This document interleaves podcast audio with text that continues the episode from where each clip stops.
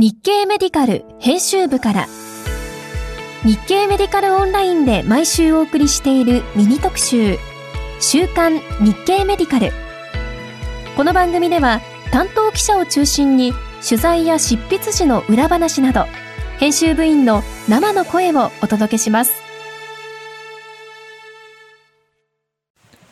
日経メディカル編集長の山崎です。春といえば人事の季節。先週日経メディカルを発行する日経 BP でも人事が発表になりました。引き続き4月以降も僕が編集長を務めることになります。が、えー、少し陣容や担当は変更するつもりです。今後も日経メディカルをお楽しみいただけるよう、えー、努力をしてまいりますので引き続きご指導のほどよろしくお願いいたします。さて先週先生方に最も読まれたのはメディクイズ救急目方を見開いたまま倒れていることを発見され救急搬送された症例です。答えは当然お話しできませんが先日ちょっと話題になった事件と関連する疾患だったため改めて勉強になりました。2位は内閣官房全世代型社会保障構築会議の構成員も務めた厚生労働省の香取さんへのインタビュー。かかりつけ医機能報告制度は短所に過ぎないでした。法的に位置づけられることが決まったかかりつけ医機能ですが香取さんは今回の医療法改正で規定されるのはあかかりつけ医機能実装のための制度整備の第一歩に過ぎないとコメントしておられます。医師個人の能力資質についてコンシュルジュ機能が必要との認識を示しておられるほか医療機関に健康相談に応じるソーシャルワーカーなどとの連携による機能を持たせることに言及しておられます。一方で複数の医療機関がかかりつけ医になってもいいとしておられたりあるいは OJT に日医や病院団体による研修を組み合わせればかかりつけ医機能を果たせるとしておられるところを見るとえかかりつけ医といっても現状追認で新しい仕組みを入れることまでは考えておられない印象も受けています。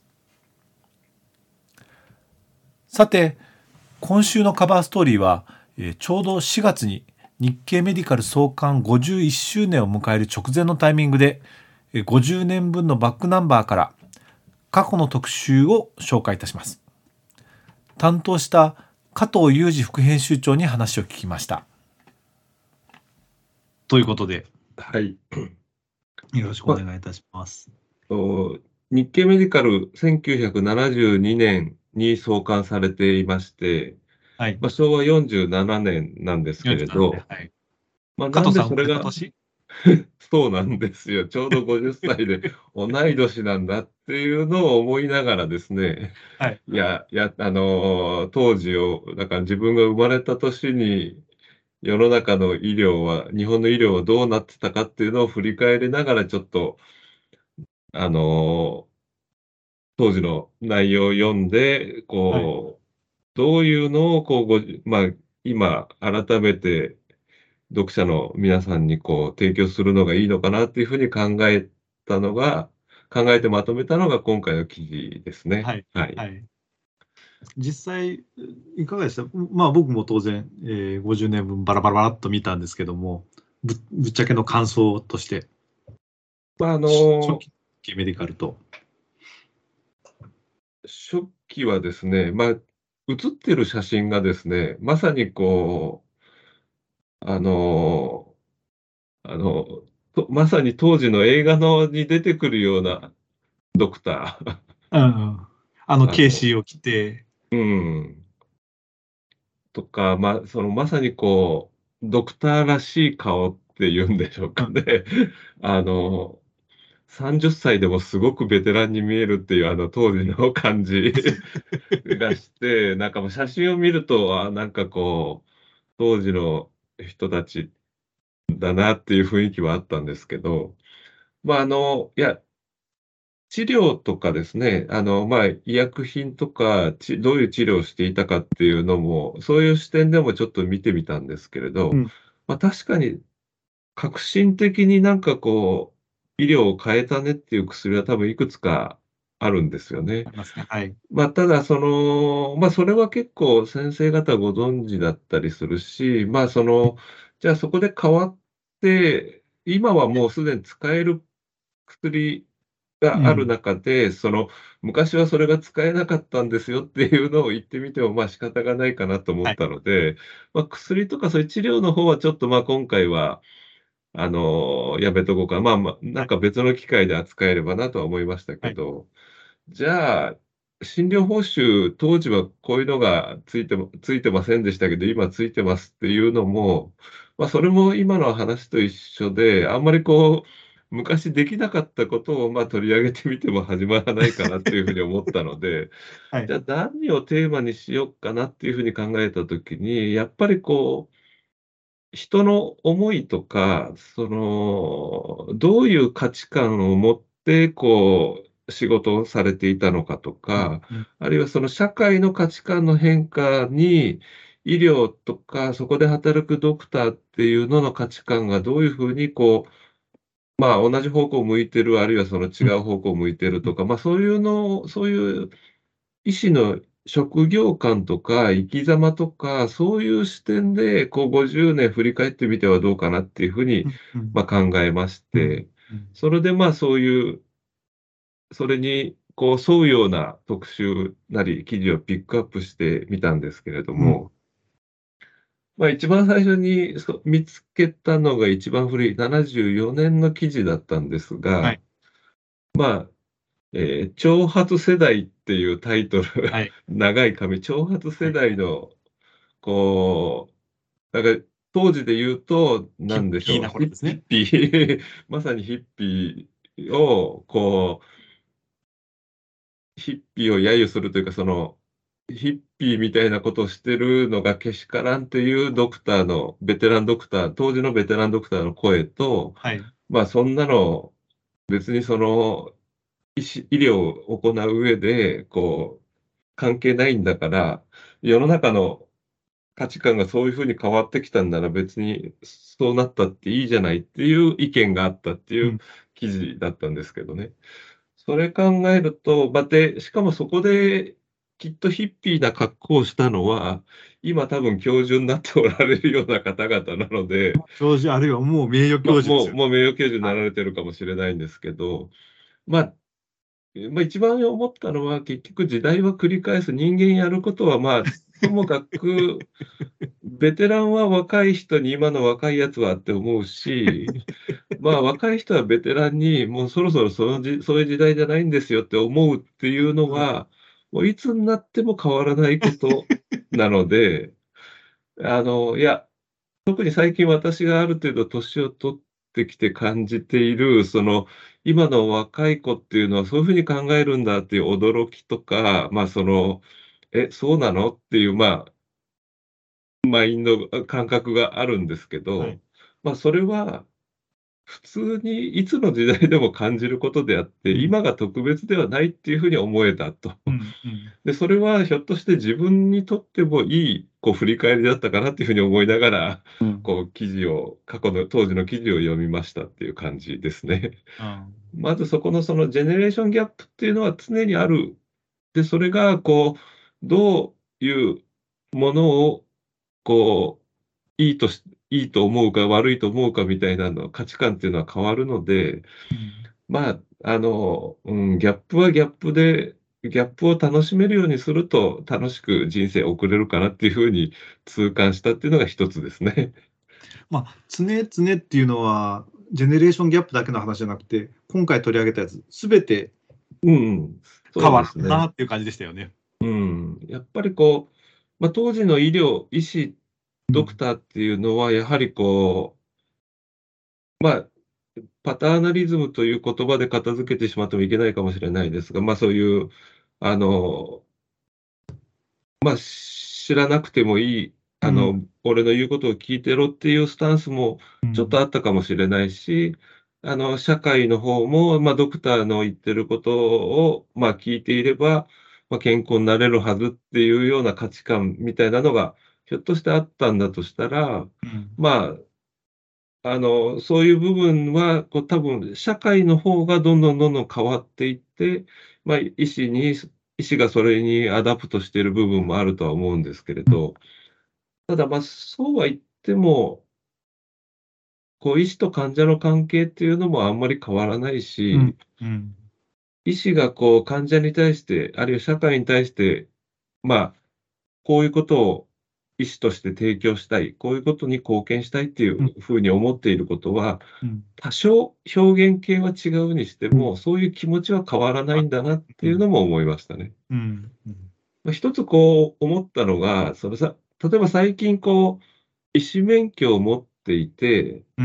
あのまあ、いわゆるベンチャー企業と言われるような、はい、そのスタートアップカンパニー、はい、あのテクノロジーで製品を開発して、あるいはサービスを開発して提供するっていうような、うん、まあ、仕事をされてる方が、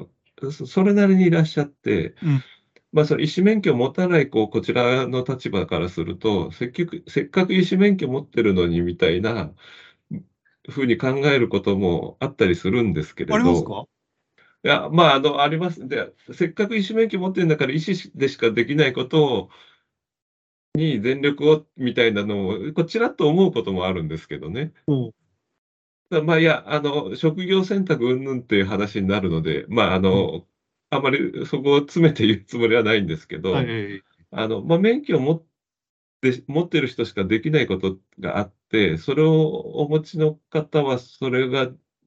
に全力で頑張っていただくのもいいんじゃないかなと思うときはあるんですけれど、ただ、じゃあ、えー、30年前の記事だったかな。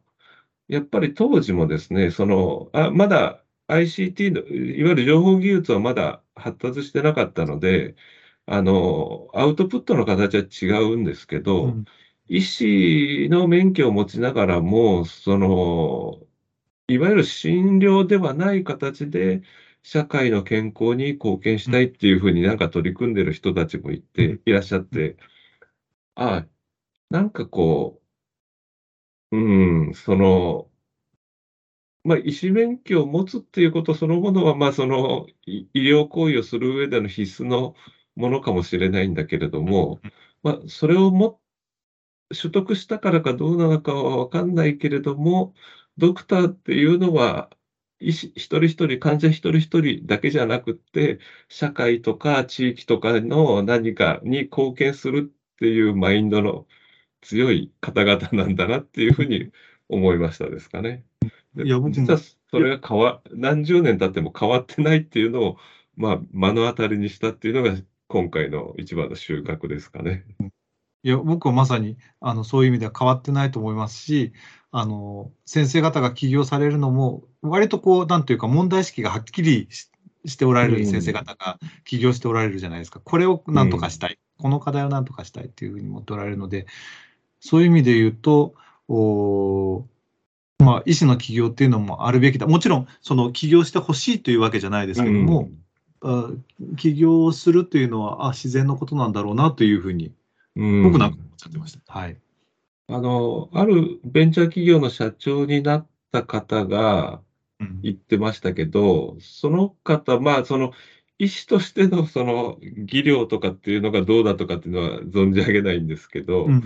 あの、先輩に、君は社会を治す医者になれって言われて、うん、こう、ああ、そういう見方もあるんだって思って起業したっていうふうにまあ言っていたので、まあだから、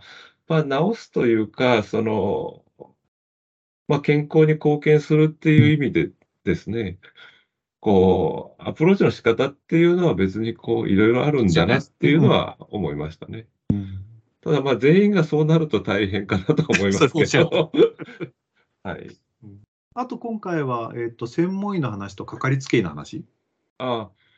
かかりつけ医、まあ、そのかかりつけ医、まあ、昨今、あの、法制化するんで話題になってるかかりつけ医。で、まあ、と、言葉が多少違って、またその、その言葉が示す概念っていうのが、微妙にこう、やっぱり、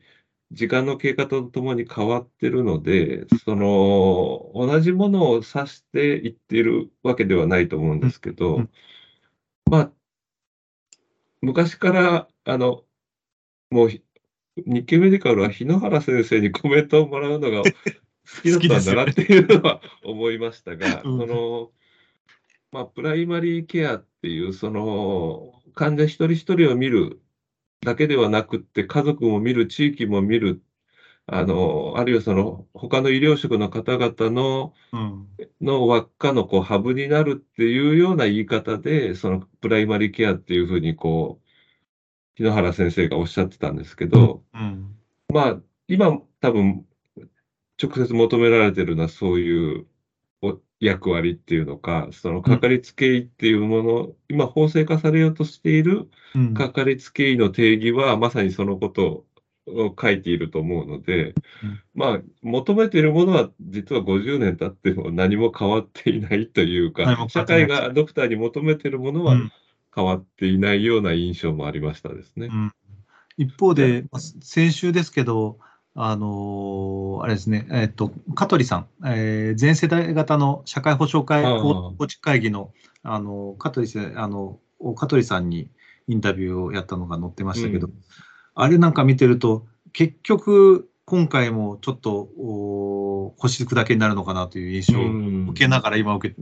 今、いろいろ考えてるんですけどね。私、個人的な経験の範囲で言うと、もうドクター皆さん、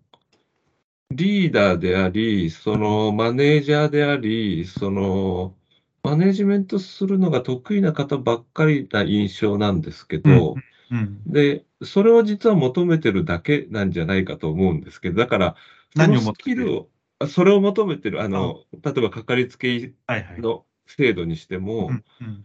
ただそれを求めている、その、みんなでささ、あの、病人だとか高齢者を支えましょうって、あるいはその国民を支えましょうっていうふうに言っているだけなんだけれども、うん、で、そのスキルをもう持っている、実は持っている方の方が多いのに、うん、なんかこう、もしそのかかりつけ医制度のこうに反対される方がいるんだとしたら、うん、それはなんで反対をされるんだろうかっていう感覚もありますね。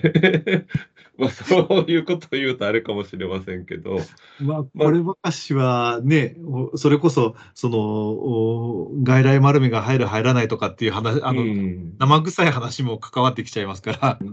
まあ、お金の話は、まあ別にあの、うん、議論されて全然いいと思うんですけど、うん、求めてる、求められてる役割は多分ずっと変わらない。まあね、国民が求めてる役割も実は変わらない。うん、で、まあ、防衛と医療っていうのは政府が絶対にこ国民に担保しなきゃいけない二大大事なことってよく言われますけど、うん、そのうちの一つだから政府としてはなんとかこう国民が安心して生活してこう安らかに最後を迎えるための、にどうしたらいいかって、まあ、必死になって考えてくれてるはずだと思ってるんですけど、うん、まあ、そこでなんかこう、ハレーションが起きるんだとしたら、なんかこう、うん、そこはうまく解決してほしいなっていう気がしましたですね。50年振り返って、今そう思いましたっていう感じですね。なるほど。専門医の話ってほとんどなかった。専門医ってあんまり。まあ、その、ちょうど内科専門医ができて最初に何人かが認定されましたっていう記事見ましたけれど、結局、あの、30年前、20年前の調査でしたかね。その、うん、専門医、いわゆるその専門的なスキルを身につけたことに対する、うん、その、アディショナルな、こう、報酬というか、うん、あの、評価っていうのが欲しいっていう意見が多いよねっていうような調査結果があったと思うんですけれど、結局それはなかなかこう、専門医を取ったからじゃあ、みたいな、こう、ものは、直接的な、こう、報酬みたいなのはないのかなっていうふうに、まあ、思ってるんですが、うん、なんかこう、自分が研鑽したことに対する評価、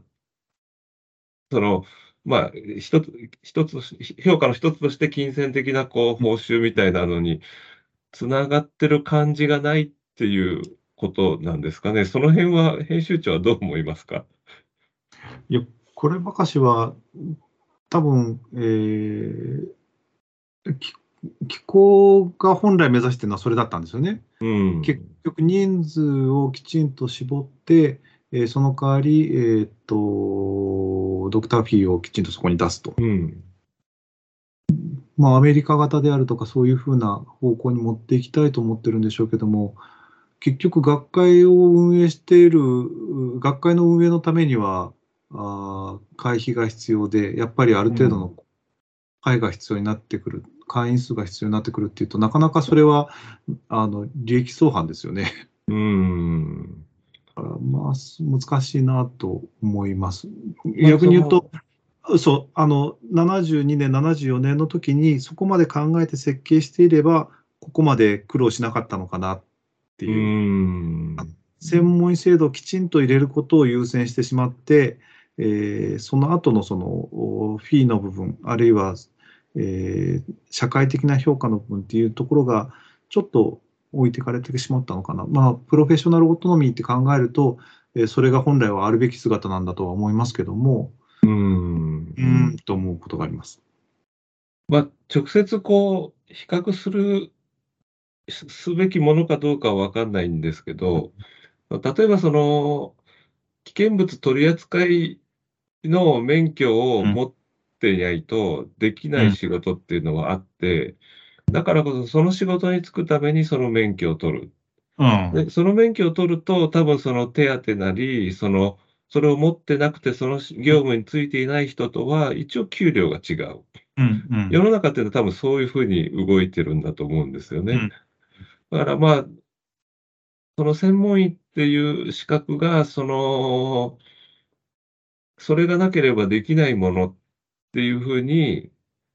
なっているんなら、多分同じロジックは通じるんだと思うんです。うん、ただ、一方で、その医師免許っていうのは、